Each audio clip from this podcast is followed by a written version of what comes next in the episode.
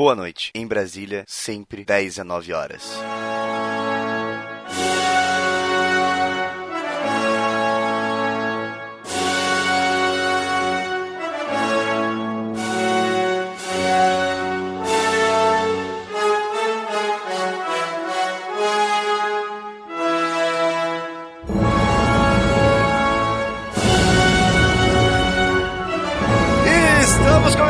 Mais um ClichêCast. Eu sou o Thiago Barba e hoje eu estou aqui com o meu parceiro José Henrique. que vendeu a parte dele da clichê pro Fatini, segundo anunciado no programa passado, e a gente já tá com anúncio por causa disso, né? Fatini fez anúncio da Itiban, fez anúncio da, da, da empresa do Liwi, agora o clichê bombando. Estou aqui com o Tilon Oi. e estou aqui com o Juliano. Olá, oi. E hoje a gente vai falar, depois de já ter falado de futebol, a gente vai falar de política. Por que não?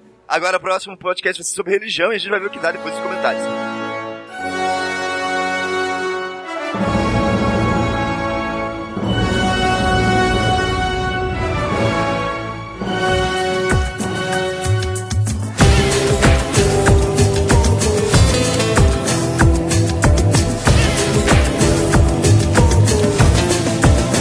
E voltamos para os e-mails. Eu tô aqui com o Rafinha. E aí, beleza? Tranquilo. Como que você tá de, de feriado, de 7 de setembro?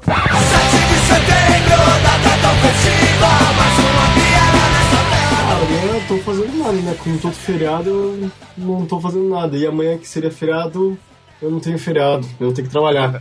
É, que amanhã, amanhã, no caso, hoje, quando você está ouvindo esse podcast, dia 8, é, é feriado aqui em Curitiba, né? É dia da padroeira? Não, o que, que é? É isso, é dia da padroeira de Curitiba, então para os curitibanos é feriado, mas como eu vou começar a trabalhar em São José, então eu não tenho feriado, já me ferrei. Começou bem. Começou com o pé direito. Porra, nem me fale. Ô, olha só como a gente deu uma cagadinha sem querer. A gente nem tinha planejado que o tema dessa semana ia ser sobre política. E acabou sendo. E é 7 de setembro, olha só. Nossa, é verdade. E o nosso último programa, Rafinha, foi sobre? Nosso último programa foi sobre HQs e narrativas gráficas. Foi o nosso episódio mais longo, mas, cara, eu acho que foi um dos episódios mais compartilhados e comentados da história do ClichêCast. Foi, a galera gostou. É que assim, na real ficou, ficou bem bom, assim, os convidados muito legais. Sim. Fatini, Libero, Celso, pessoal muito gente boa. A gente conseguiu falar um pouco de tudo. Ele ficou longo porque a gente falou muita coisa, na real. Sim, mas só coisa útil, né? Coisa É. pra quem gosta mesmo. Pô, pra quem gosta, ficou sensacional o programa. Ah, e daí no futuro a gente, quem sabe, des- desdobra, faz um só sobre lettering, um sobre é, coisas específicas, o balão, sei lá.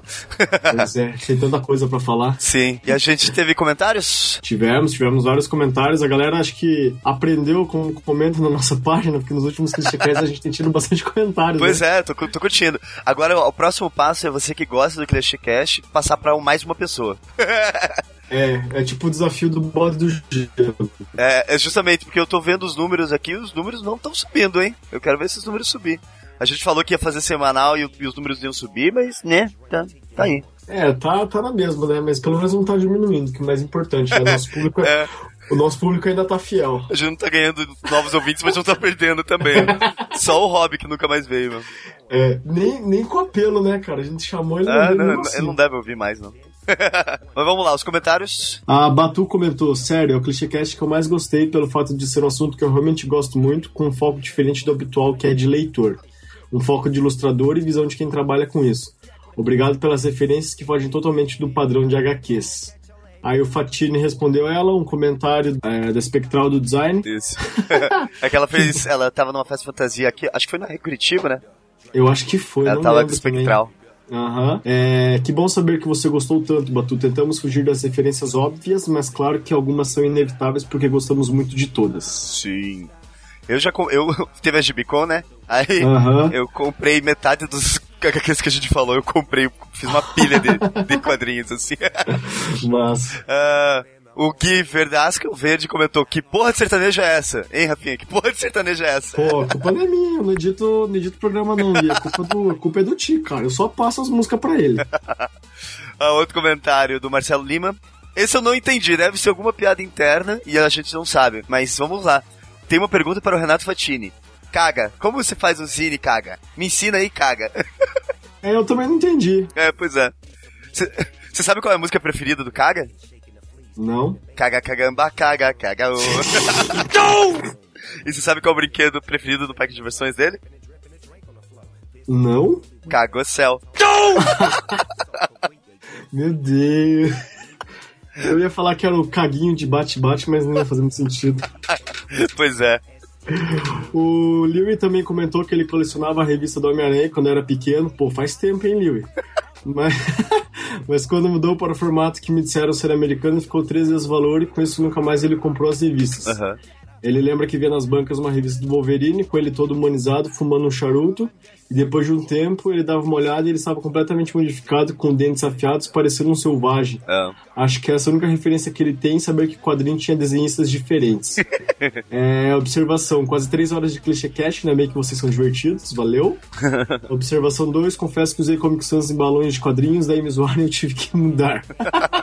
Pô, vai lá no site que o, que o Fatiri indicou de fontes, que é bem legal. Comentário do Augusto. Poxa, galera, vocês mandaram bem demais no cast. Eu que sou apenas um humilde designer que nunca se aventurou nas áreas dos quadrinhos, consegui ouvir muita coisa legal e útil pra mim na minha profissão. Continuem o ótimo trabalho. Um abraço. Um abraço, Augusto. A gente se vê nos Nossa, R's. obrigado. É verdade, né? Ele é do ele é da Conde de São Paulo. É, é, ele é conde. Agora ele é conde. Olha só. É. A Nath Petri comentou: já tava querendo comprar o Asterios Polyp, depois desse clichê cast comprei. Acabou de chegar e é lindo. Vontade de começar a ler e só parar quando terminar. Ah, isso é foda. Quando você compra o quadrinho, ele é lindo e você quer ler e você não tá com tempo e. Ah, que agonia. E sempre chega na hora que você não tem tempo, né? Sempre. Quando você não tem nada pra fazer, nunca chega. Tá atrasado, correndo entrega. Pois é. É uma beleza. É uma bosta. E pra terminar, o Felipe Madureira de- é, comentou: "Vo- Me senti obrigado a superar o Rafinha. E cara, é, é- é ruim, é música ruim. e pra acabar, quem, quem não sabe da onde que a gente tá lendo os comentários, da onde que a gente tá lendo os comentários? Nós estamos olhando os comentários do portal revistaclichê.com.br. Temos também página no Facebook, facebook.com.br Projeto Clichê. Estamos no Instagram, instagram.com.br rclichê. Aham. Temos Google Plus. E quem, quem quiser mandar um e-mail pra gente, conversar com a gente, contato arroba revistaclichê.com.br. É isso mesmo. Mande e-mail, com, mande os comentários, entre em contato e passe o podcast para outras pessoas. A gente quer ver os números crescendo. That's what she said. Party's over.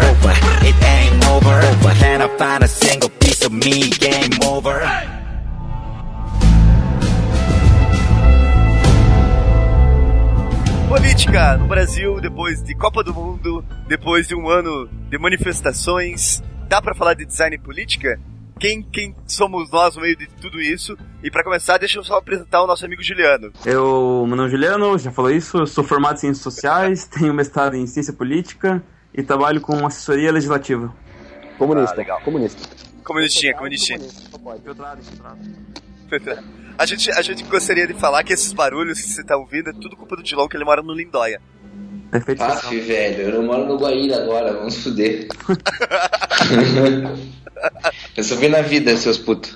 Ah, pra começar, deixa eu fazer um parênteses, já que, já que eu falei de, de revoltas. Ontem eu conheci o David Lloyd. É! Sucesso. Eu vi tua foto. Sucesso. Pra você que não conhece ele e conhece só aquela mascarazinha do V de Vingança, Que você compra na Americanas, seu, é que você, com- seu você compra na Americanas e vai usar na rua pra quebrar a cabine telefônica e acha que é muito revoltadinho e tal. O David Lloyd é o, é o ilustrador do V de Vingança. E foi muito foda. Ele é gente boa? Ele é gente boa ou ele é malucão? Ele é gente boa, ele é gente boa. Só que ele tava meio. A gente pegou ele numa uma virada assim. tipo, ele tava passando pra pegar bi- birita e a gente encontrou ele. Tipo, "Pô!" foi bem legal, foi bem massa. E você reconheceu ele, cara? Eu não reconheceria ele, cara. Na realidade, eu não reconheci. Quem reconheceu foi o Fatini. Eu achei que foi Ah. mais importante você conhecer o Nerd Reverso e o Poderoso Porco. foi, foi moda também, foi bem divertido. Mas vamos lá, vamos finalmente falar de política, senão a gente vai ter mais meia hora de introdução igual no podcast passado. Não. Lembrando que esse tema foi indicado pelo nosso amigo Tigo Lara, Aham. que falou 90. Então, quando as pessoas sugerem temas, o ClichêCast vai lá e faz. Pois é. Na realidade, esse tema dá pra gente abranger por um, vários aspectos. A gente pode falar só sobre o construtivismo russo, que a gente vai estar falando de design e política, na real, né? Ah, dá pra gente falar do Shepard Fairey, dá pra gente falar de um monte de coisa. Aqui a gente vai dar um- uma, uma abrangência geral de como o design pode interferir na política nacional, que é o que importa, na real. Diagramando o PDF de proposta de governo, é isso. Fazendo santinho. Fazendo santinho, fazendo santinho. Eu vou falar, cara, só tem, só tem site ruim, cara. Cara, esses sites do, do governo tão da, do- da, da campanha tá muito ruim, cara. Você não tem noção.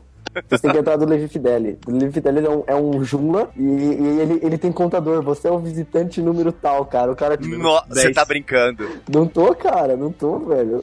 Pra quem não sabe, né, Joomla é uma plataforma pronta, bem escrota pra, pra fazer sites.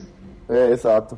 Aí, e o mais legal é que o template do, da Dilma é o mesmo do, da Marina e do Aécio, cara. Eles usam o mesmo template. Nossa. Eu, eu- provavelmente, tipo, deve ter sido a mesma empresa. Ah, é bem, é bem provável, né? Porque, ah, eu, eu fui descobrir que várias empresas acabam trabalhando para vários acabam trabalhando para vários candidatos de áreas diferentes, assim, de partidos diferentes, porque eles são profissionais da área, né? E daí você acaba Profissionais não, né? Porque os caras fizeram um, um footer com um scroll infinito. Não, é que o negócio, o lance do negócio desse tipo de contrato é que você entra na esfera política e você consegue acesso a vários contratos de vários políticos, né? É, a gente lá no, onde eu trabalho, a gente recebeu alguns contatos, mas a gente preferiu não entrar nesse meio aí, tá ligado? Porque ah, é um pouco dúbio, né, cara? Muita, muita treta, assim. Tem que estar meio preparado para entrar nesse, nesse tipo de negócio. Não é uma aventura, porque você se envolve com a parada, né?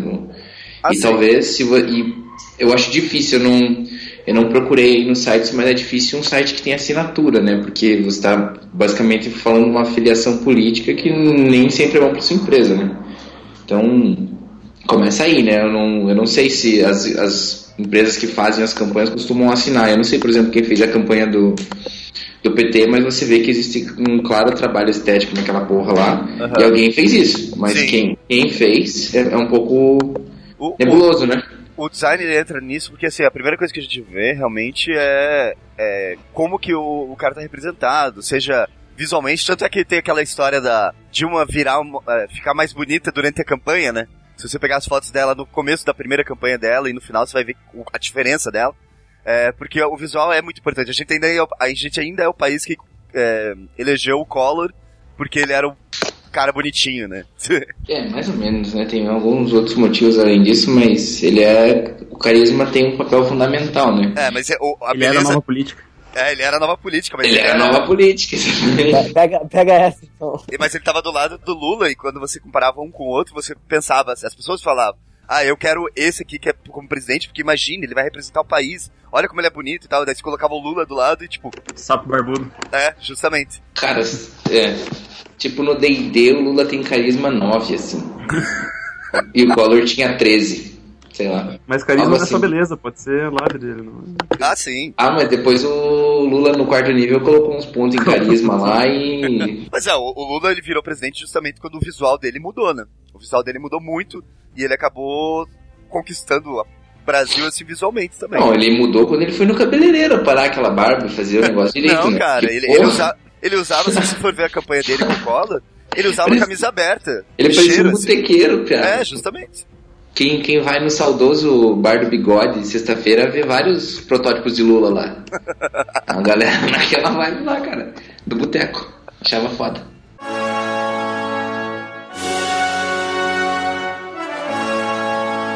Bom, a respeito do, da importância do design é, é a questão do marketing, né, que é fundamental durante, durante as campanhas. Aham. Até mesmo para passar a parte da, da ideologia do partido, as cores escolhidas. Se você vê cada um dos candidatos tem uma cor, o partido tem uma cor em si. A Marina tá fazendo isso muito agora, ela tá assumindo uma cor branca, né, que para mostrar a pureza, etc. E tudo isso Acho que reflete na parte do design depois que trabalhar no site e no, nas mídias sociais.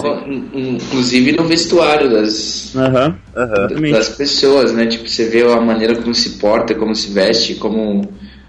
Eu acho que mais relacionado, eu acho que o design em si, ele é um... Principalmente no, no quesito de eleição política, ele é muito mais um braço de uma ferramenta muito maior do que uma peça estritamente fundamental, assim, porque eu vejo o marketing pessoal como muito mais fundamental que o design nesse aspecto, né? É, o design nesse caso é bem é uma ferramenta que o marketing se, se apoia, né? Não, é, ele sempre, eu sempre acho que ele, ele não, não é uma ferramenta no sentido bruto da palavra, mas ele é sempre um, ah, vamos usar a palavra ferramenta, mas no caso da eleição política eu acho que ele, é- ele chega, ele é um pouco secundário, assim, porque a figura do político em si ela é muito mais forte, né? Mesmo que a campanha visualmente dele não seja tão agradável. Porque você vê o PSDB, usa sempre aquela porra daquele amarelo com azul, saca? Aham. Não muda muito. Agora você vê o da Glaze, tipo, a da Glaze ela já tem todo um trabalho visual diferente, tem múltiplas cores, é uma parada muito melhor diagramada, só que o carisma dela é meio que Ah, não. zero, né? A imagem dela, então tipo, ela não consegue decolar, não importa se o design dela é, é muito melhor, sacou? Até melhor assim, Paraná. no- na medida que a gente pode tan- tangibilizar o melhor ou o pior, né, no caso, mais bem trabalhado, eu diria, né? A Glaze no Paraná eles estavam criticando o marqueteiro dela justamente por essa opção de cores mais neutras e de tirar. de, de não usar o vermelho do PT É. ou de não apresentar a Dilma também. Tá sendo uma das críticas por, pela, por não estar indo tão bem nas pesquisas de intenção de votos. E, É que Paraná é muito de direita, né? É um estado. O Juliano pode falar muito melhor que eu, mas eu acredito, na minha análise rasa e cagadora de regra, que o Paraná é um estado bem mais de direita assim do que alguns outros. Eu acho que então ela não se apoia muito nessa nessa imagem do PT Nacional por causa disso, porque você vê ela nos debates muito mais batendo em cima do, do Carlos Alberto, como chamou o Requião no debate, achei genial isso, achei muito engraçado, do que propriamente se apoiando no, no governo nacional, né? Aham. Só um adendo, eu procurei Glade Hoffman no Google, ele me sugeriu procurar Glade Hoffman pagando calcinha. Pra mim Pô, também. cara, É, Você cara. procurou? Eu, eu procurei Glade Hoffman, daí o Google me sugeriu o pagando calcinha. Cara, é a bolha do Google, né, cara? Imagine, cara, se durante a pesquisa tivesse uns peitinhos, nossa, tava fudido. Mas, ó, quer ver? O que vocês falaram que é bem, bem interessante e, e já entra totalmente nesse negócio de design e tal. O vermelho. O vermelho já. Você cria um monte de é, pensamentos quando um político tá ligado ao vermelho. É, o fato da Glaze estar usando cores, cores claras também parece assim uma neutralidade que a gente às vezes não espera de um político. A gente não quer que ele fique neutro. A gente prefere que eles tenham um vermelho ou um azul forte pra gente saber uma opinião. E o vermelho é, tá ligado ao comunismo, né? Ligado a, a pensamentos de esquerda, assim. E você. A, a partir do momento que o cara usa uma identidade visual toda vermelha, você já começa, tipo, ah, eu já cria um estereótipo em volta dele, né? É, é que eu acho que as cores na política elas são interpretadas de uma maneira um pouco diferente, não pelos designers e pela galera em si, a massa, porque o partido ele já tem uma identificação cromática bem estabelecida desde o seu certo, como o Juliano falou, né? Eles já são bem definidos, então a cor meio que extrapola essa parada e é uma quase como uma bad política, nesse sentido de que você identifica às vezes o partido do cara pelas cores da campanha e pelas cores do material dele, A né? ponto Então- de chegar, chegar a ter um partido chamado Partido Verde. Ah, cara, putz, vocês já viram a propaganda de, pra deputado estadual dessa parada? Não. Por favor, gente, é genial. Tem uns candidatos que você não bota fé, cara. Uns caras muito escroto.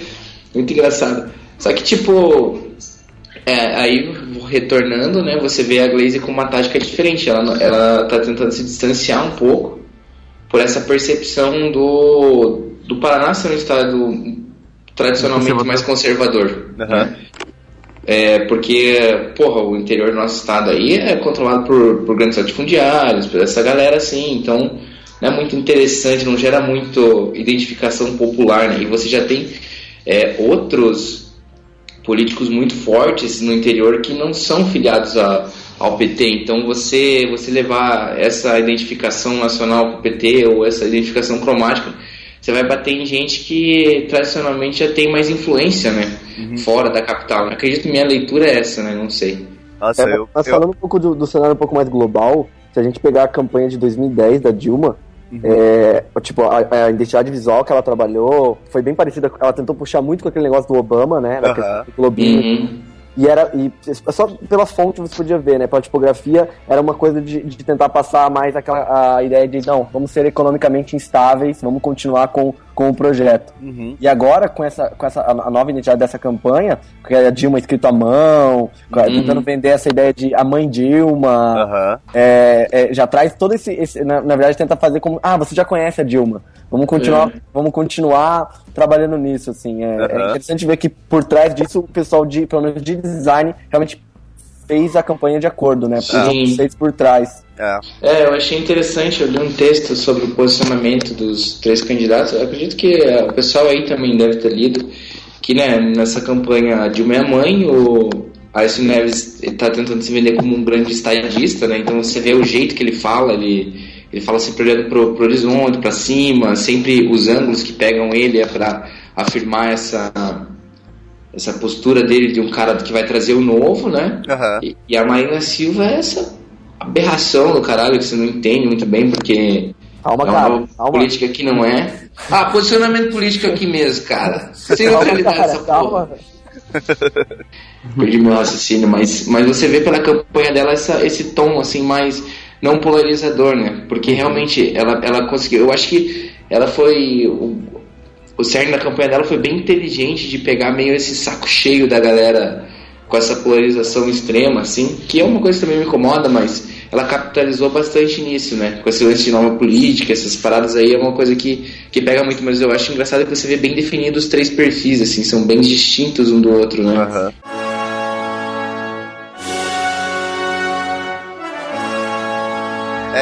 É, legal falar assim, a- apesar da gente estar falando de política, aqui a gente vai se enquadrar no mesmo quesito de religião, do tipo, a gente tá falando uma coisa geral, a gente não tá defendendo nenhum candidato, nem nada, a gente tá falando sobre as, as visões que nós temos sobre os trabalhos deles, gráfico ou representações visuais. Não estamos defendendo ninguém aqui, né?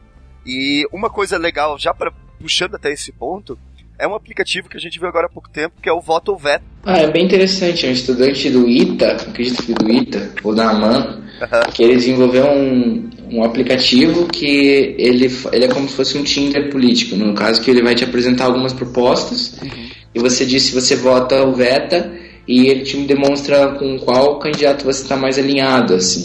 Isso é bom para quebrar um pouco de alguns discursos, porque é primeiro que é uma ferramenta extremamente interessante, né? Pelo, porque ele até fez um modelo de negócio que ele que é meio bem primário, mas já ele já viu como monetizar, mas o, o design da coisa, não necessariamente o design gráfico, mas o design da interação da coisa foi inteligentíssimo, porque ele pegou algo tão simples que é o Tinder, tão bombado que é o Tinder, e modificou isso para ser uma coisa relevante até para o cenário político nacional. Aham. Porque tem muita gente que, que faz aquele voto por afinidade e realmente não conhece a- as propostas do cara, né? Então, é uma ferramenta super simples, super fácil de usar e que tem um impacto. Eu não sei se impacto a, a nível nacional grande, né? Mas de qualquer forma tem um impacto na maneira como você vê o candidato interessantíssimo. Assim. Achei É. muito. A grande, a grande ideia é que tá tentando mudar alguma coisa, né? Tá usando, mais uma vez, tá usando ferramentas para mostrar um- um- uma linha de pensamento e a gente poder ah, conhecer o candidato de uma maneira diferente, né? A gente conhece as, a- as propostas antes de conhecer a figura, assim. Isso é legal. É, eu acho que tipo esse lance do, do, do design é, no, na, no cenário político assim também é interessante, não só na campanha dos candidatos, mas a maneira como mais eles se apropriam do design como uma ferramenta para para gerar esse tipo de comunicação. Tem outra página no Facebook que eu recomendo todo mundo seguir, que é a Agência Pública, que eles tiveram uma sacada legal. Então eles veem a campanha do candidato e eles mandam um truco pro candidato, sacou? E tudo isso com, com uma identidade visual é, baseada em baralho, assim. Então, tipo, eles fizeram, ah, os, os candidatos são cartas de baralho e tal, não sei o quê. Eles veem uma proposta, do cara eles mandam um truco pro cara, daí o cara pode mandar um, uma resposta, se, se a resposta não for Aham. não for é, satisfatório, eles mandam um 6, sabe? Então tem todo esse lance da até uma gamificação primitiva, assim, enquanto o trabalho visual gráfico, uma coisa apurada, que acaba prestando um serviço foda, assim, sabe? Então nesse, nesse período eleitoral acho que a gente vê o design muito numa função que até, não sei o Zé, mas eu acho interessante, assim, o, o, o Juliano, né, que apesar de não ser designer, mas também pode opinar que eu acho que é aquele design que todo designer queria fazer, que é um, um design voltado ao social, saca? Que ele tem uma função além do, do da função percebida pela sociedade de só vender, vender, vender ou tornar algo mais bonito, né? É, mas Você acha- isso, acho que é isso, pro- isso, isso tá acontecendo bastante, assim, isso que é uma coisa legal, pelo menos essa eleição tá sendo bastante aplicativo tentando fazer uma conscientização, teve aquele também porque teve denúncia da... É, é porque a, a, a urna não é 100% segura, Não. e houve, e houve boatos sobre isso e tal, E, e até porque eles têm uma chave única pra abrir todos, é bizarro. É, é muito estranho isso. né? É, uma chave única, isso nada é seguro. É, mas se nem o iCloud é seguro, né? Por que, que a urna tem que ser? Mas, mas é. E daí o cara fez um aplicativo pra tentar fazer um uma segunda conferência. Claro que é um. Ele vai usar o poder. Tipo, a galera tinha que ir lá tirar, porque sai o extrato. É toda vez cada urna, ela tira um extrato no final da votação e eles colam na parede. Eles são Só, obrigados só a fazer display. Alguém aqui já foi mesário? Não. Só eu, então. Beleza. Ah, você já foi mesário, cara? Já, já, já. Você, cre- você cresceu na hierarquia de mesário? Porque mesário tem essas coisas, né? É, eu, Você eu, começa lá embaixo, daí você vai crescendo até você poder comer Isso. o bolo inteiro. é, Tem o fui- mesário júnior que eu- vai pegar lanche, mesário sênior. Não, são, são, são- Tem os básicos, são os mesários mesmo. Aí tem o, o chefe de cabine, acho que é o nome, não lembro. Que é o cara que vai comandar, é o primeiro a sair e o último a chegar. Ô cara burro! Ele não tem, na realidade, nada demais, não ganha nada demais. Não tem uma maçã, uma bolacha a mais, nem nada. Sim, Mas- o Pancor ele tem classes ali, hein? O primeiro a sair e o último a chegar. É, não, mas é. Sofreu, na mão. É porque você é, você é o cara que no final vai ter que tirar o extrato, vai ter que mandar a, a urna para tal lugar e tal. Porque na realidade, apesar de é, a gente saber essa coisa de ser segura ou não, a parte que você faz ali, a parte técnica é toda bem controladinha, assim, sabe? Você tem os horários certinho. Se o cara chegar, igual o vestibular, se o cara chegar em cima da hora do, do final, ele não vai mais poder votar. Tudo isso é bem, bem certinho, né? Pra tentar organizar de alguma forma isso. Ah, que interessante. Filha da puta. Nossa, desculpe. É, então, daí ele, é, ele fez uma- um aplicativo para as pessoas tirarem foto desse, dessa, desse extrato, ele, vai, ele consegue capturar os dados e ele consegue pelo menos ter uma segunda conferência do, do- da urna, né? Aham. É, pelo menos para você, porque um- uma das áreas da urna é quando ela volta, porque como, quer dizer, quando todos os dados vão para a central, é lá que o cara pode modificar, né? Aham. Então, essa seria uma, uma das formas de pelo menos ter uma segunda conferência. Não seria válida, obviamente, né? Porque. E, e- mas ele depende da galera também ajudar. Mas É, uma que é o maior problema, né? É, mas é, sempre tem mesário, né? Dá pra, dá pra fazer, dá pra fazer. É, o, o que eu lembro na época que eu fazia a faculdade de programação e tal, que o pessoal falava que, o, na realidade, o mais simples é você fazer uma função que converta votos, sabe? Isso, isso, é verdade. Que Você- o, voto, o voto 20 é o 19, né, por exemplo. Isso, ou, ou- ou- é, isso é mais básico ainda, assim. Mas, o, o- por exemplo, uma função que a cada 10 votos para um candidato, outro candidato ganha duas, sabe? Ah, E, e isso é, tipo, é muito simples de fazer mesmo. Eu acho que tinha que ter um placar. É, com, que fosse subindo, assim, uma bolinha que fosse subindo. É, cara, tem um placar lá no, no bagulho eleitoral, ia ser mais da hora, porque, cara, eu não vejo outra maneira de uma conferência idônea se não for exatamente no momento do voto, só que isso prejudica, né? Aham. Ofende o teu direito ao voto secreto, né? É, Na Mas, o cara, mais... todo, todo, todo processo tem, tem um jeito de se fraudar, cara. A urna, eu, eu acho que ainda acaba sendo mais segura porque ela não... Claro, levando em conta que o sistema seja, né, É, o, o grande problema da urna é uma coisa que a gente sempre fala com relação ao design, que é uma caixa preta. A gente não sabe como funciona lá dentro, a gente não, não tem acesso a esse, esse, Isso. esse tipo de, de mecanismo, e daí acaba ficando uma caixa preta porque é uma, tipo, a urna, entendeu? Ô, cadê, Zé, cadê a os urna- projetos, cadê os projetos no Behance pra redesenho da urna? Cadê? não tô vendo, não tô vendo. Alguém sabe se o, o- Eu posso falar uma estupidez aqui agora, mas o software da urna ele não é open source nada, né? Não. Então, não seria uma solução você ter um Justamente. software aberto para que as pessoas pudessem analisar e, e procurar possíveis falhas e blá blá blá? É, eu acho que esse é, uma, é um pensamento bem válido, na real, assim, né? Mas.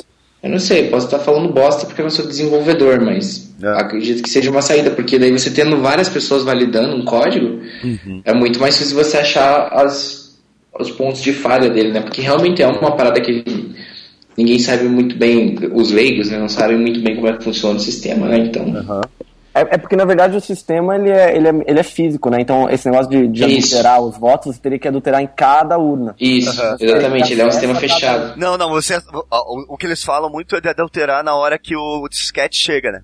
Na hora que o, Disquete? É, é porque ele, é, pelo menos na época que eu era mesário, no final você Caraca. entregava um disquete. Em 1900 e não interessa que o Thiago era mesário. Não, não, você, não, você, é, você tira um disquete da urna e é esse disquete que vai para outro lugar, né? É tipo um chip, na real. Meu assim. Deus do céu. E daí, na hora que esse negócio seria ligado no, entre aspas, mainframe, assim, essa, essa, essa fração ele podia pegar os dados e transformar. Porque na realidade o que ele tá pegando são dados só, né? Não é nenhum papel, não existe nenhum papel, nada. É, tem outra iniciativa bem bacana também que o, é o pessoal do Rio que tá fazendo. É, eu esqueci o nome agora, mas é, eles, eles fizeram um Twitter. eles fizeram um Twitter. E, e, claro, eles têm uma equipe de jornalista bem bacana, assim. E nesse, no- quando tem debate, é, todos os dados que eles são falados no debate e nas campanhas, eles conferem na hora e já lançam. Assim, ó, esse dado, é, ele tá analisando por essa perspectiva. Ou não, esse dado é mentiroso. E eles pegaram alguns dados já, tipo, que, que, o, que os governadores falaram, assim, que não batiam. Pô, que massa. Cara, o Requião mandou uma que na hora foi refutada, que ele falou, o cara falou que ele votou, votou é, contra o empréstimo pro Paraná, e o Requião falou, mentira, eu votei a favor. Daí os caras falaram na hora que, tipo, não, ele votou contra, cara. Olha isso. Essa porra, tipo, os caras desinformam, cara, informando, sacou? Eu achei muito foda isso, eu acho muito foda como funciona a cabeça do, da assessoria política, assim, porque, é, independente do meu posicionamento político, né, eu tava vendo um negócio que a Dilma falou, assim, que, ah, a gente construiu 18 universidades, não sei o que, blá, blá, blá. e, cara, 14 foram feitas no governo Lula, sacou? Só que ela fraseia uma- a parada de uma forma que ela tá falando a verdade, Sim. entendeu? Ela não tá mentindo, ela tá, tipo, torcendo as paradas, assim, Pra fazer funcionar. Eu acho muito, muito inte- interessante e inteligente o jeito que é construído o discurso desses caras, saca? As falsas verdades. né? É, cara, é Pô, foda. difícil é saber, difícil saber quem tá falando a verdade, porque que nem aqui no Paraná teve o caso dos empréstimos pro estado que não foram liberados. Aham. Aí fica o governador falando que é, é por culpa do PT, que a Glaze tá, tá barrando lá pro estado ficar mal mesmo para as eleições. E é o governo federal, a Glaze, falando que na verdade o, o Paraná não tá cumprindo a lei de responsabilidade fiscal e que por isso ele não pode ser liberado dinheiro como ele quer. E daí fica nisso o eleitor no meio sem saber em quem acreditar. Pois é. E daí que entra essas, essas medidas, entendeu? Só que ainda o acesso a essas coisas, é, por mais que o acesso a, a mídias sociais seja bem difundido, esses canais de informação teoricamente mais confiável, ele ainda é muito desconhecido. Então não tem muita gente que tem acesso. O próprio voto versus veto lá não é uma coisa que é corriqueira, entendeu? Que todo mundo sabe. Saiu, saiu em alguns portais e isso aumenta, aumenta a difusão da parada, mas eu não, não, não, não sei se acaba chegando ao grande público e qual o impacto real dessas ações, sacou? Sim, sim. Se muda o pensamento de alguém. É, mas é, é, Essa eu acho discussão que quando, quando a gente tá falando de política, qualquer coisa que você mude já é alguma mudança, né? Porque na realidade pensar que, por exemplo, todos os mesários vão usar o aplicativo para tirar foto do extrato, ou que todas as pessoas vão usar um voto ou veto para escolher um candidato, aí já é uma utopia mesmo. Eu não vou como. polemizar, eu não vou polemizar nesse podcast, mas eu vou lembrar dessa sua frase, Thiago. O quê? Toda coisa na política que muda um pouco já é válido. É, mas eu acho. Você acha isso agora? Está gravado. Ué, por quê? Porque eu não acharia. Porque a gente discutiu inúmeras vezes sobre as passeatas do ano passado e você falou que não viu mudar nada e Mas- não serviu de nada. Não, mas não mudou nada. É isso que eu tô falando. Claro que não, cara, mudou a cabeça das pessoas. Essas atitudes só estão sendo tomadas hoje, acredito muito em parte ao que aconteceu ano passado, cara. Acredito muito em parte é cagação de regra. Tá, você não caga regra então. Você quer ferver agora no podcast? Ele ferve. Eu Foi você também. que começou. Não, eu, eu falei, eu não vou ferver.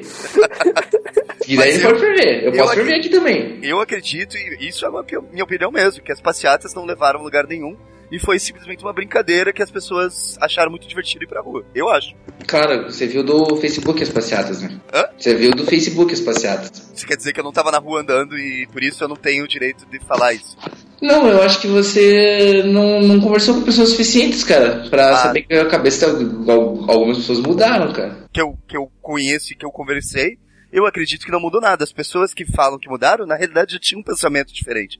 E daí não, não- a passeata em si não tem nada, não tem nada a ver com isso. Eu Tá acho. bom, de boa, tudo sossegado.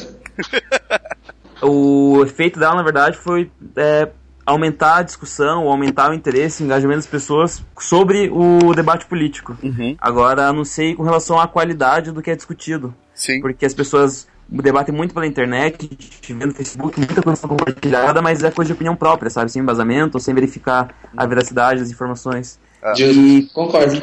e a gente vê na, na questão dos candidatos mesmo, é, todo mundo fala, ah não, esse efeito da Marina com tanto voto é por causa das, das manifestações. Mas a Marina já foi candidata em, 2000, em 2010 É. e ela tá sendo candidata de novo, sabe? Não é um novo político que surgiu, não é uma nova proposta. E em Ah, 2010 ela já tinha abocanhado uma boa Já parcela tinha bocado, votos. isso que Né? falando, tipo, ela não, é, ela não é o resultado das manifestações. Eu vi algumas consultorias políticas e até outros jornais falando que a Marina é o resultado disso, sabe? Uhum. É o resultado das manifestações, mas não é. É Ela é o pessoal se apropriando do, do, da- do movimento que teve pra tentar puxar voto, angariar e aí, a simpatia do eleitor e Aham. conseguir se eleger. É, eu concordo e, e, na real eu acho que isso é um, um, um problema que as passeatas até causaram, que acaba você gerando, por exemplo, eu acho ah, com relação à Marina, ela sempre foi uma, uma candidata de pegar as pessoas que estão no meio do caminho, assim, que não querem nem ficar direita nem de esquerda, que estão indecisos e tal. Ela sempre foi de arrebanhar essa galera. E aí eh, ela acabou, essa galera só aumentou, sabe? Uhum. É, você que acompanha mais a política, Juliano, você indica alguns lugares que tem algumas informações bacanas? Porque uma vez eu e o John fomos conversar. Eu fui conversar com o Zé, assim, porque o Zé tem um certo engajamento um, e curte uns projetos, fui falar sobre, ele sobre um projeto pra gente montar um, uns infográficos, algumas coisas, né? Daí eu comecei a pesquisar, e Zé até havia mandado um link que eu já, já tinha dado um bizu, mas ele continha umas informações orçamentárias é, sobre as obras de 2016, né? Cara, é impossível você tirar uma informação concreta As obras de 2016 se diz a obra das Olimpíadas? das Olimpíadas de 2016 Ah, tá. é muito difícil, na verdade, você decupar aquela informação de uma maneira rápida, porque elas, ela não é clara, entendeu? E daí acho que acredito que o Zé ia perguntar antes da voz dele explodir se o Juliano sabe algum lugar onde essa, um repositório dessas informações de uma maneira mastigada pro eleitor ou para quem quer consultar, né?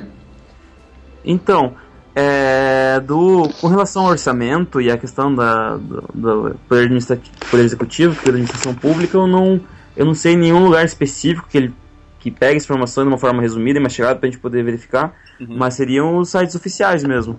Aham. E do Poder Legislativo tem aquele site do Transparência Brasil, Isso que ia e daí ele tá, ele tá sobre a atuação do deputado, quão presente ele teve no, no plenário, nas comissões, como ele votou em determinados projetos, que ajuda a você verificar se você está de acordo com o perfil dele ou não. Caraca, mas que site feio, cara.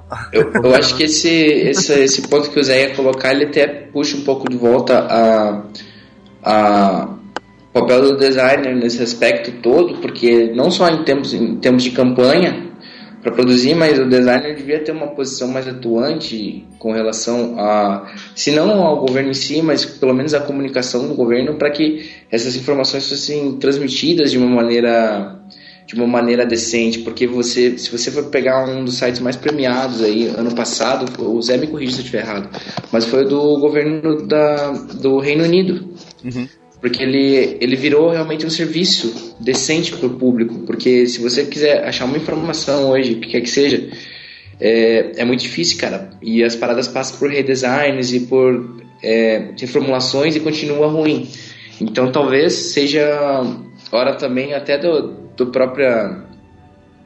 que a gente não tem um órgão forte, né? Mas é- seria a hora de começar a rolar uma pressão por parte da nossa classe para que se inserissem mais designers nesse processo, se não para ajudar o processo em si, ao menos para transformar essas informações entregues ao usuário final do governo, que somos nós, né?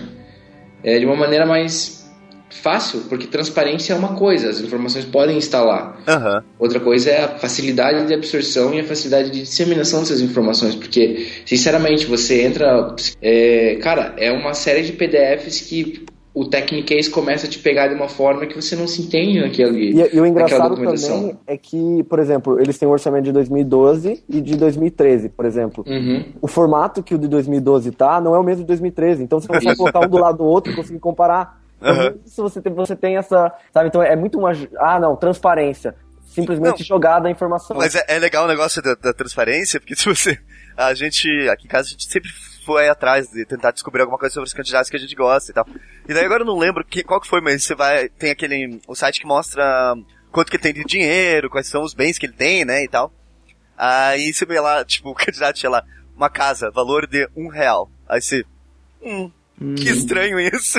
tipo, a transparência tá lá, o dado tá lá. Só que, tipo, ninguém fala sobre o dado. Não, né? eu acho que, que aí a discussão fica, fica até mais, mais incisiva pra gente, assim, pros designers, porque, cara, seria tão, tão melhor para toda a população se você tivesse uma maneira é, uniforme de mostrar isso, e não uniforme de uma eleição para outra, mas se criasse um sistema, é, de, na, numa eleição só, mas se criasse uma, um sistema que pudesse ser usado em todas as esferas, de usabilidade mesmo, entendeu? De você entrar na página de, do candidato, porque primeiro que eu acho que é o seguinte, é, o que tem que se promover são as propostas. Então, É, mas é- devia, devia- ó, eu- o que eu vou falar pode ser, pode ser errado, tá? Vocês podem discordar, mas... É lógico que a gente pode discordar. Não. Ai.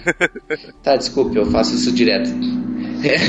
mas, mas eu acredito que, que as campanhas eleitorais elas deviam seguir um padrão, sacou? Aham. Para que você pudesse diferenciar o que realmente importa e não quem tem mais grana, quem tem menos grana, porque acaba influenciando muito. Você vê a qualidade gráfica da campanha de um, de um. PT, de um PSDB, é, de um PSB, é muito diferente da, de uma campanha de um PV, do PSOL, por exemplo, Aham. sacou? É, Então aí- isso acaba influenciando, porque... Aí já começa realmente a diferença, porque daí você já começa a ter tempos diferentes numa campanha política. Isso não deveria existir. Todos os candidatos deveriam ter o tempo igual. É complicado. Aí é uma questão que é complicado, que tenta também a questão do, da doação de campanha, Isso. funcionaria, etc. Isso. Você fala, pode Então, ser privado, não pode. Aham. Aí, E aí, aí você, qualquer forma, qualquer medida que seja adotada que mude nesse sentido, no, se for só financiamento público, você acaba dando mais dinheiro para quem tem maior representação no, no Congresso Nacional. Aham. Então você vai acabar dando mais dinheiro para quem tem mais candidatos, o que vai dificultar com que haja realmente uma renovação, uma Aham, mudança. Sim. É interessante nesse, nesse, nessa discussão sobre, sobre financiamento de campanha política, tem um, foi lançada uma, uma extensão pro Google Chrome que ele, ele tem um discriminativo de todas as doações, quem recebeu o dinheiro de quem. Também Aham. é uma, uma iniciativa bem interessante. E essa foi, fina, foi financiada ou foi desenvolvida numa hackathon que teve aí, eu não sei quando, tá? Eu não, não lembro de Aham. cabeça os dados. E- e teve um tweet agora há pouco tempo que eu acho que eu acho que foi do Kevin Smith, mas eu não tenho certeza, que eu achei genial, que ele falou assim que os candidatos de, à presidência, eles deveriam usar um macacão de Fórmula 1 com todos os, os patrocinadores colados na roupa, tá ligado? Pra você saber. Tipo, você olhava pro cara e falava, ah, empresa armamentícia, entendi, tá ligado? É, é cara, porque é, falta, eu acho que aí que falta a real transparência, porque cara, às vezes você vai ver, vai ver que tal empresa financia tal tal político, mas você não, não consegue ter é, análise, eu pelo menos não tenho, né, não não, não tenho o poder de abstração ou, a inteligência ou a pesquisa para fazer uma análise do qual o real impacto desse financiamento na campanha do cara, sacou? Aham. Por que, que, aquele, por que, que aquela empresa X está ajudando aquele, aquele, Candidato. aquele candidato, sabe? Qual o interesse dela, né? É. Acho que ela realmente acredita na ideologia do candidato, não é porque ela vai tirar nenhum benefício depois. Justamente. Pois é, eu tenho uma visão assim que, que bancos são evil, então eu, eu tendo a não votar em candidatos que recebem dinheiro de bancos. Só que você vê, todos eles recebem, Sim, justamente. né? Porque, na realidade, o que as pessoas esquecem é que a política, ela é um monte de coisas ligadas. Tudo, tudo vai, tem um porquê e tal. Não é à toa, né? Então, por exemplo, hoje o Brasil é o Brasil porque nós, ah, na década de 50, década de 60, nós tivemos investimentos políticos ligados a petróleo, automo automobilismo e tal. Isso tudo vai influenciar num futuro. É, então, quando a gente pega um candidato, por exemplo, é, vamos falar do, do caso clássico que é lá no- nos Estados Unidos, é o Bush, é, que foi patrocinado basicamente por empresas armamentícias, você vê a guerra do, do Iraque, daí você entende o porquê que tudo acontece, né? Tipo, não é, não é à toa que uma empresa vai dar dinheiro para um candidato. Ela tem interesses e esses interesses vão ter que ser refletidos. Senão o candidato não vai mais receber dinheiro. Não, aqui no, aqui no Brasil o Estado ele é, muito, ele é muito forte, ele regulamenta muito a economia. E ele é um dos maiores compradores de serviço de produto. Sim. Então, a licitação, construções, as mega obras, até agora, nas eleições que estão acontecendo, uma empresa doou 5 milhões para um candidato, para Dilma, e 5 milhões para Aécio, sabe? Aham. Sim. Então, não é uma questão ideológica, é uma questão de tentar beneficiar os dois para É, a galera meio- Abocanhar, abocanhar de qualquer forma, né? Depois, é. A galera meio que aposta em todos os cavalos, né? Foi um negócio que o, que o Zé me, me falou uma vez que eu achei engraçado. Que a gente tava discutindo sobre o, o. Putz, esqueci o nome do projeto. Mas é o projeto do Google de celular modular, né? Ah, Daí a gente tava discutindo. Não é o Phone Blocks, é um outro nome, eu esqueci Tá. agora. É, mas a gente tava discutindo, eu falei, caralho, Zé, mas você consegue entender por que, que os caras estão falando isso? Ele falou uma parada que é muito real. Ele falou, quando você aposta em todos os cavalos, você não tem como perder, né, cara? Sim. E é mais ou menos isso que essas empresas fazem. Eles investem 5 milhões em todos nos candidatos que, que vão ganhar, os ditos é, presidenciáveis mesmo, assim, no sentido de. Não presidenciável, mas os que, que podem ganhar, Uhum. para esse retorno ser garantido, né, cara? Sim. Tipo, porque. Eu não sei, eu não sei que tipo de pressão eles podem exercer se o candidato despirocar e falar, foda-se você, eu não vou fazer isso. Mas, né, eles ganham. E- Ah, pra começar, ele já não vai ser reeleito, né? Isso já é um. Não, mas aí que coisa. tá, será? O que que acontece, entendeu? A gente não sabe, cara. É que Tipo, depende muito das empresas, depende muito Porque a tá trama acontecendo. política é muito complexa, entendeu? Tipo, É. a gente não, não consegue ter, Mas a quer ver, ó, percepção. pra começar, a- a- só essa percepção que as pessoas não têm no geral é que, por exemplo, quando você elege um presidente, não é só ele que vai mandar, e você não tá elegendo só uma pessoa, você tá elegendo todo um, um conceito e um grupo de pessoas que vai mandar no seu país durante quatro anos, ou seja Ah, lá mas como isso, for. isso é foda, né? Porque. É, a gente costuma, no Brasil é muito personalista a campanha eleitoral, a Aham. gente desvincula muito do partido. Só Aham. um dado interessante que eu vi essa semana, é 56% dos votos foram em candidatos que não foram eleitos pra, em- no legislativo. Então quer dizer que 56% das pessoas que votaram em algum candidato, o candidato dela não foi eleito. Pra você ver como essa questão de representação mesmo, de a gente tá elegendo... Como assim? Eu não entendi, desculpa. É a minha você não- ignorância bateu mais alta aqui. Não, é que você. é, sabe como funciona mais ou menos o voto no legislativo, a questão do quociente eleitoral e o preenchimento de cadeiras? Ah, mais ou menos, mas se você Mais puder ilustrar, acho Explica que aí, seria legal. É, eu acho Então, que seria vou- legal. então funciona assim, olha. Para a eleição no legislativo, você calcula. Você precisa atingir um, um certo número de votos para conseguir uma cadeira. Aham. Tá? Você, como você calcula isso? V- vamos começar do básico, só legislativo. Não, legislativo é deputado. Legislativo é deputado, a nível estadual e federal é deputado estadual, federal e senadores. Isso, e a nível beleza. municipal são os vereadores. Ok. tá? Então, quando você vai eleger um, um, um deputado, você eles calculam o quociente eleitoral. Uhum. O que, que é o quociente, o, o quociente eleitoral? Ele é o número de votos válidos que teve na eleição, dividido pelo número de cadeiras disponíveis. Então, o caso do Paraná aqui, digamos, temos Ah, 54 cadeiras para deputado estadual, tá? Aham. A gente teve 2 milhões de votos. Então a gente divide 2 milhões de votos por 54. Tá. Esse é o quociente eleitoral. Aham. Para um, pra um partido ter uma cadeira, ele tem que atingir esse quociente. Aí entra o quociente partidário. Ah, Os tá. partidos fazem coligações e todo, todo o voto que cada um desses partidos que está na coligação recebe, ele é somado. Uhum. Aí você pega esse total de votos que a coligação teve e divide pelo número do quociente eleitoral. Uhum. Aí você vai ter quantas cadeiras a coligação teve. Entendi. Então, por então uma coligação teve 700 mil votos e o quociente eleitoral de 2010 foi 190 mil. Aham. Essa coligação vai ter te- duas cadeiras, Entendi. duas, três cadeiras. E essas cadeiras são preenchidas por, pelo candidato que recebeu mais votos dentro da coligação. Aham. E assim você vai preenchendo. Então pode acontecer muitas vezes, você está votando num candidato que não se elegeu. Uhum. Mas o voto dele foi contado para eleger alguém da coligação. Aham. Eleger os caciques dos partidos, quem realmente tem, tem chance, sabe? Aham. Por isso que é muito importante quando você for votar, você verificar qual é o partido, qual é a liga- a coligação que você está votando, porque são grandes as chances de você estar ajudando a eleger, a- não o teu candidato, mas realmente o, o- o- os políticos já eleitos do partido, ou algo assim. É, pra quem não entendeu, um exemplo legal é o caso do Tiririca e do hum, Enéas.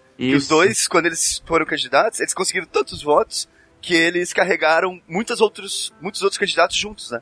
Uhum. É, um exemplo, um, o que você falou, Tirica levou acho que uns 3, 4 deputados com ele. E isso quer dizer que não necessariamente o deputado que recebe mais votos é o deputado que vai ocupar a cadeira. Aham. Porque no caso do Tirica, ah, teve, deve ter tido algum deputado lá no meio que recebeu 20 mil votos.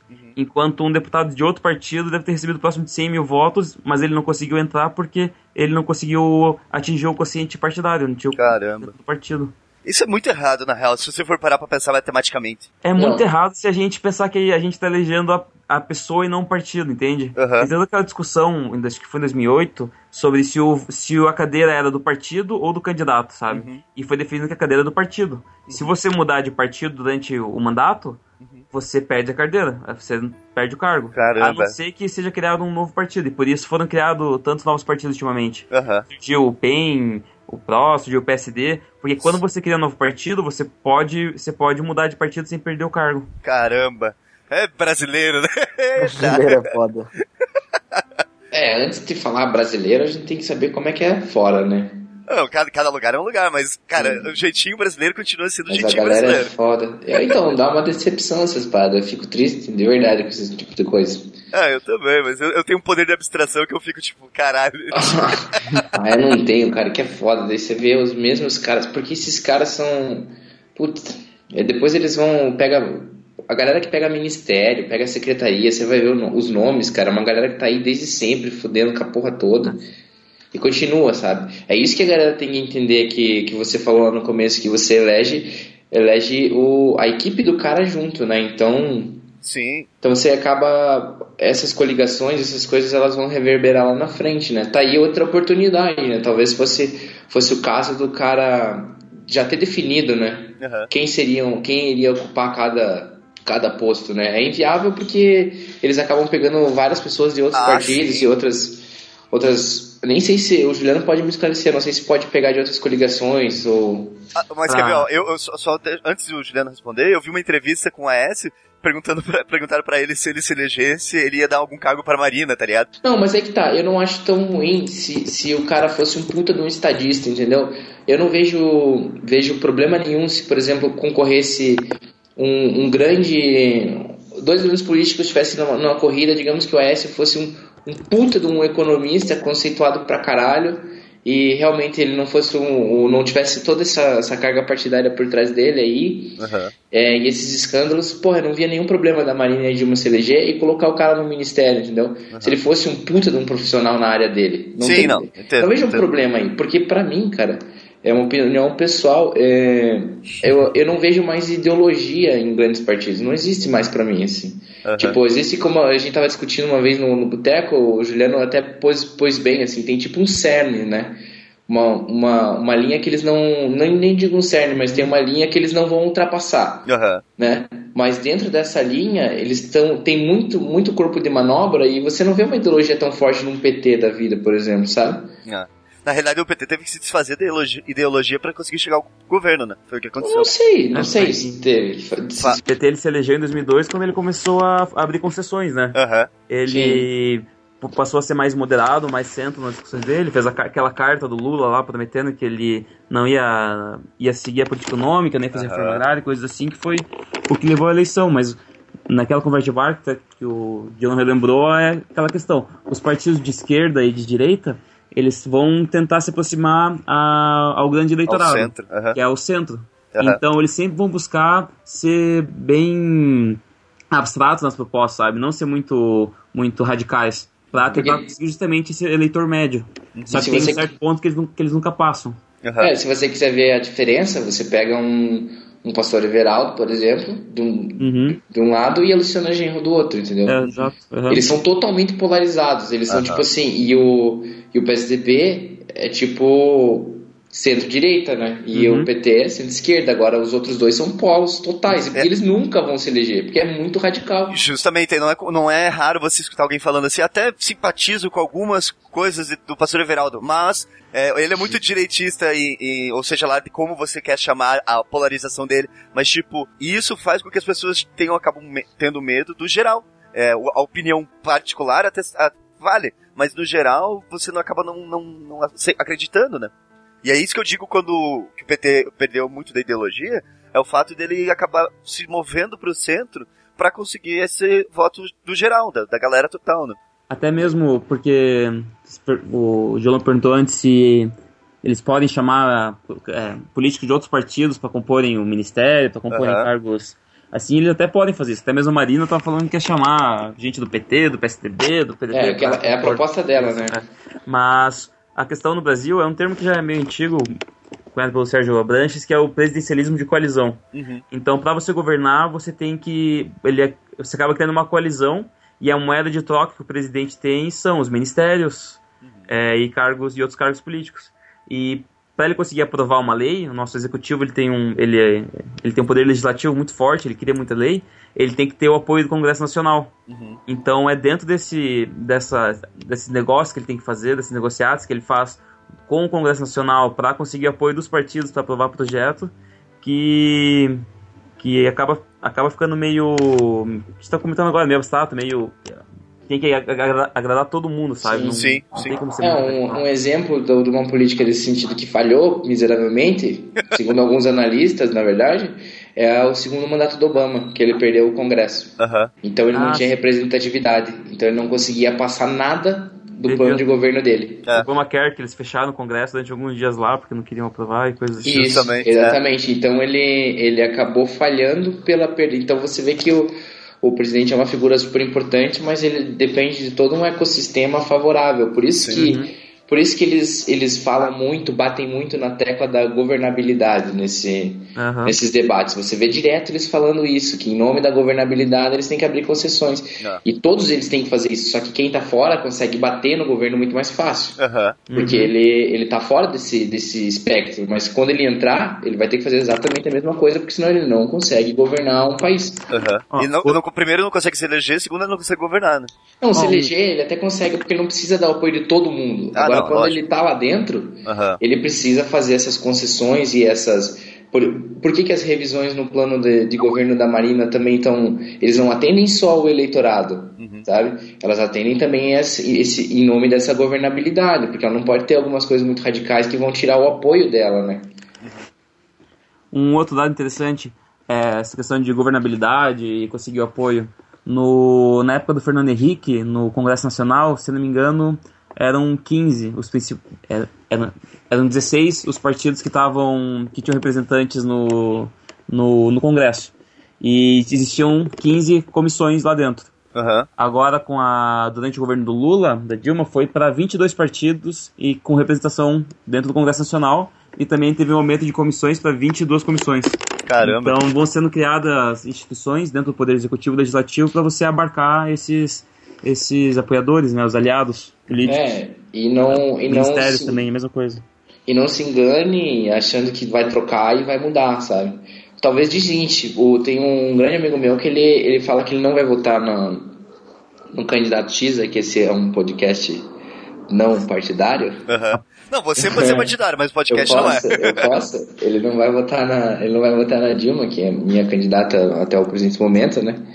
É, porque ele quer, ele diz que ele prefere uma máquina desinchada pela, por esse fato de do, os outros partidos que entrarem não terem que alimentar uma besta tão grande quanto a que tem hoje, entende?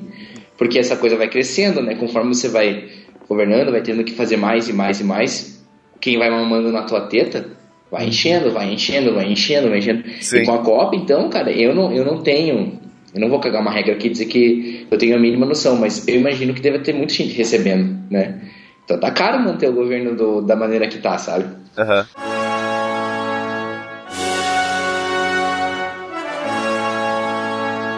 É, como eu falei lá no começo do programa, a gente dá pra falar de design político também em vários aspectos, né? Ah, desde das campanhas gráficas até aplicativos, até urna eletrônica, marketing por aí vai, a gente tentou falar um pouco sobre tudo. Tem alguma forma do design que é pontual, assim? O design é bom e pode ajudar a política, os políticos e os eleitores desse jeito? Eu acho que tem. Eu acho que tem mais no, no sentido de design de interação e design de processos, assim, porque às vezes a gente fala de design e a gente se limita muito a, Gráfico, ao gráfico produto. e produto. Aham. Mas eu acho que tem muitos processos, principalmente de comunicação, como eu tinha falado antes, podem ser melhorados. Acho que você ter um pensador estratégico de design na maneira como são feitas, não as aprovações, mas que são feitas de, de maneira por voto, né? Mas os trâmites de processos e essas coisas, acho que você ter um profissional capacitado para rever esses processos, talvez fosse interessante, saca? Porque todo mundo fala hoje que a justiça brasileira é uma palhaçada, que não sei o que é uma palhaçada, é, mas é, tenho, conheço uma pessoa que trabalha no, acredito que no, no TJ, e a maneira como eles lidam com os processos, no sentido processo é, Ah, eu esqueço a palavra técnica, mas não é processo, processo judicial? É isso? É judicial? Uhum, é, pode ser. Pro- Processo judicial é, cara, é digna de 1960, saca? Eu acho que você ter um profissional que, que possa rever esses processos, e não digo só automatizar, porque isso aí é tipo inclusão digital, tá ligado? Ah, vamos automatizar os processos. Mas uma pessoa que realmente tem um pensamento estratégico, nem, nem precisa ser um designer, mas né, para rever essas coisas, acho que poderia acelerar muito a maneira como a gente lida com, com esse tipo de coisa, né? Além de, óbvio, a, a refação imediata de todos os canais de comunicação do governo em todas as esferas, porque é impossível você utilizar um site de uma maneira racional, assim, nessas paradas. É muito ruim a usabilidade. É, isso, isso é um ponto que, falando em sites de governo, é, a maioria hoje não, não, não é otimizado para mobile. Poucos são otimizados com, com questões acessíveis, é, de você poder navegar. Ou É. áudio para cego, esse tipo de coisa. né? Exatamente, assim, o- ontem, e a gente fala, ah, tá, mas os sites são antigos. Ah, por exemplo, a Prefeitura de Curitiba lançou um site agora, recentemente, para ajudar o turismo, a divulgar a cidade. Cara, site feito estático, tamanho 960, sabe? Então, ainda tem muito nisso, porque é, o modo que eles trabalham, de ter licitação, então a gente tem muito problema com isso. E, e por que, que a gente pega no pé disso? Porque ali o design de interação poderia atuar. É, outros casos que eu acho bacana até de, de falar, assim como o designer já, já mexeu com a política, sempre teve ligado desde o construtivismo russo, desde a Bauhaus, porque ah, sempre teve uma posição forte, né? O design sempre teve uma a- a- teve posição forte, teve lado é, quando se trata de política. E recentemente eu vi o caso do, do, do disco do RM, na época de 1995, tinha aqueles long box, né, que era, que era aquelas, porque o pessoal tinha caixa de vinil ainda na época, e daí precisava pôr os CDs, daí tinha aqueles, aqueles é, onde você guardava a embalagem maior, assim, do CD. E o que que eles fizeram, né, então eles pegaram esse, para reaproveitar o papel, por exemplo, eles pegaram o álbum do RM, é, colocaram lá as músicas e tal, e no final, porque como era grande e, e sobrava espaço, eles colocaram uma petição, que era um voto de petição, porque é, para tipo contra censura e tal. Então eles re- utilizaram a embalagem é, para tentar, porque as pessoas elas querem é, estar mais ligadas com as políticas, só que dá muito trabalho, né? É muita informação, é muita coisa. E quanto mais a gente conseguir simplificar, as pessoas se interessam. Não dá pra você falar assim, ah, não, mas as pessoas não, não, não se interessam. Aham. E com certeza, com as marchas de junho, acredito que é, é, é, pelo menos aconteceu isso, né? As pessoas queriam realmente se informar, queriam saber o que estava acontecendo. E, e já entramos naquele processo. E diferente da posição ou não, é, teve esse momento de, não, eu quero, eu quero, eu quero ter uma posição.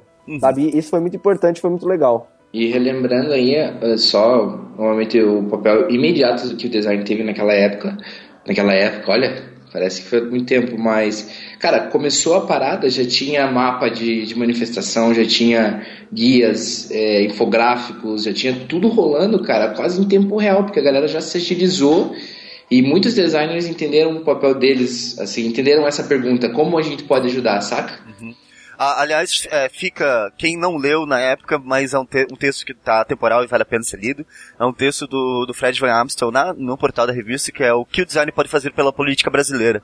E daí, foi bem na- nessa época da- das manifestações, falou até do, do aplicativo do, do Marco Gomes e por aí vai, mas é, e ele, ele levanta justamente essa, essa parte da, dos processos, né? Que a gente fala muito, por exemplo, da caixa, abrir a caixa de- no design, abrir como que os processos são feitos, isso com certeza poderia ajudar é, na política, porque pra gente entender como que funciona a política na realidade. Porque a gente só vai conseguir mudar alguma coisa se todo mundo conseguir entender, por exemplo, o que o Juliano explicou com relação aos deputados. Sim. Se as pessoas não entendem isso, as pessoas não sabem como votar.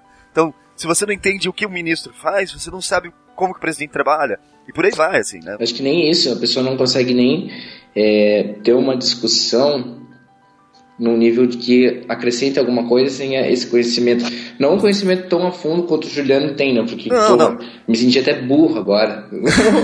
Ah, mas, é, a- Mas- mas a primeira, mas o primeiro é passo é você reconhecer que você não entende as coisas. E Isso. tipo, é, quando você fala, por exemplo, a gente fala do, do design tentando mudar alguma coisa, eu acho que a transparência que a gente tem é, em processos, em, em- em desenvolvimento de projetos, a transparência e é, a forma que a gente constrói em grupos, é, conhecendo coisas novas, é, projetos com várias áreas diferentes e tal, isso é uma das coisas que o design pode, de alguma maneira, ajudar em política, né? eu queria muito ver mais hackathons em pró atividades é, ao governo, até, por exemplo, é, recentemente lá o, eles liberaram a API da, da, da URBS, pelo menos para poder usar. Então, ma- mais hackathons que unissem designers e desenvolvedores para surgir possibilidades e para surgir soluções, porque problemas a gente tem vários, né? Sim. Explica aí o que, que é Seria muito- hackathon aí, Zé, pro pessoal.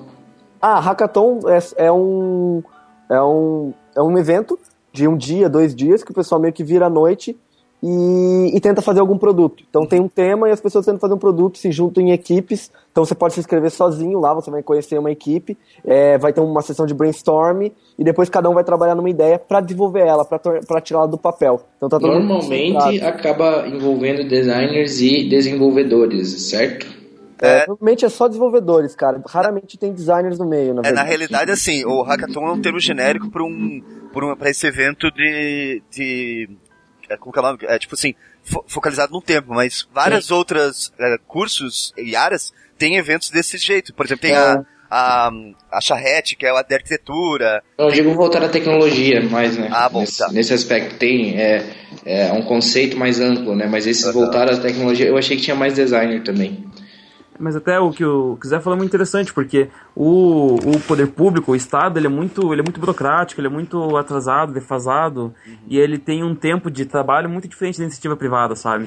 A gente tem concurso, concursado público e vida, fica a vida inteira lá, então ele não tem pressa muitas vezes pra mudar ou pra ver as coisas funcionando de forma mais Ele é um elfo, eficiente. é, é um elfo num mundo de, de humanos, né? É. Então, mas a ideia seria tornar mais, mais eficiente, né? Usar o design, não sou designer, mas design de serviços para tentar tornar mais, ot- otimizar esses serviços que são ofertados pela administração pública. Viu, designer? Você pode atuar em todas as esferas do poder público. Fica um salve pro site do Romário, que é muito, muito legal. Fica um salve pro Romário, né? O, o Romário é um candidato que me surpreendeu, na real. Eu gosto muito do que ele. do, do É. jeito que ele. Ele tem os projetinhos lá que ele, que ele apoia, ali bonitinho. Ele tem opinião, eu gosto do jeito que ele. Ele tem, ele tem uma boa atuação, ele tem os É? temas definidos, ele trabalha com esporte, com pessoas com, necessidades especiais, coisas Justamente, assim. uma boa atuação. Gostei, gostei muito de- do, do, da- do que ele fez. Assim, achei E o site legal. dele é bonzinho também, É. como já tava falando. A informação é bem, é bem coesa. É porque não tem nada a esconder, né? Esse, esse cara é uma pessoa pública, né, velho? Viveu a vida inteira sobre os holofotes pra ele. ele... E fica, fica, fica a recomendação aqui de ver um vídeo, eu não lembro, eu vou tentar resgatar pra colocar no post, dele tretando com os caras numa comissão acerca da Copa do Mundo, que ele começa a explanar geral. É bem legal. Começa a apavorar os caras, é foda. Interrompemos esse programa para a leitura não oficial dos comentários.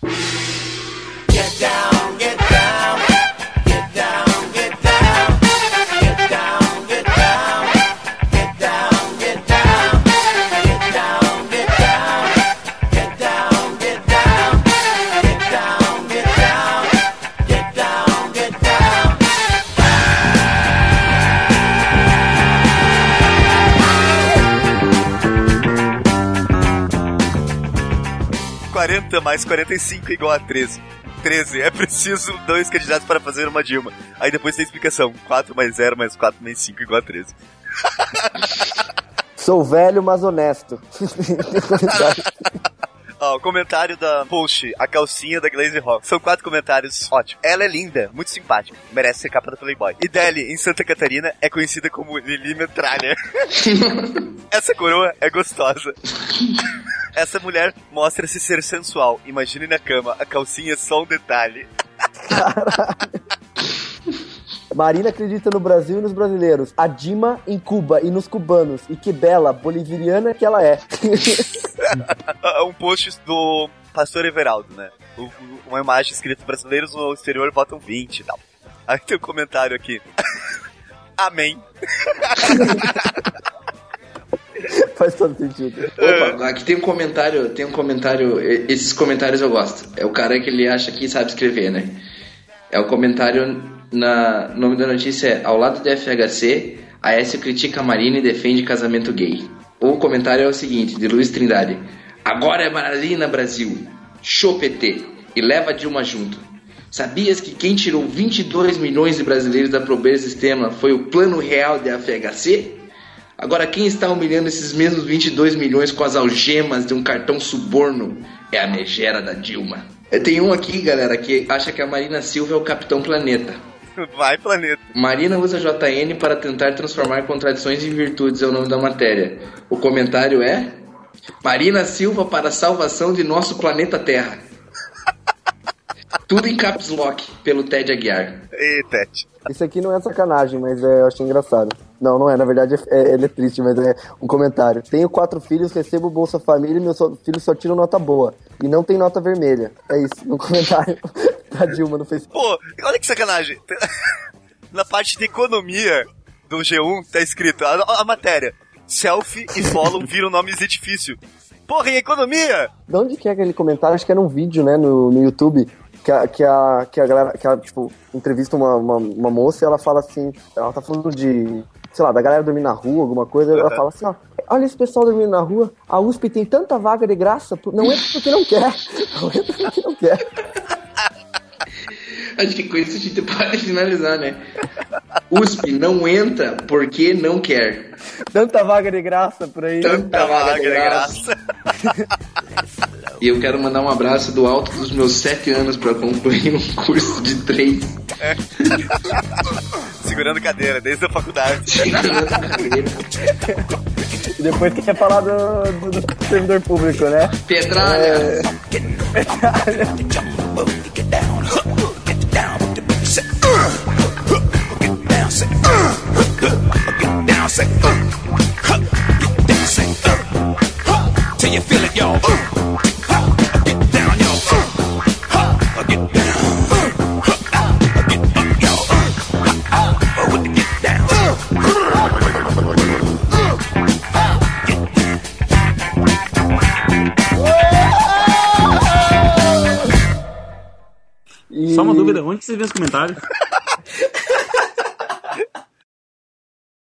Esse programa é uma coligação PSD, PSB, BMP, DCM, EPS, MPO, IFF, GIF, JPG, JPF, JPS, PCX, PDF, RAW, PXR, PNG, PBM, SCT, TDGA, TIF, PQP, VSF.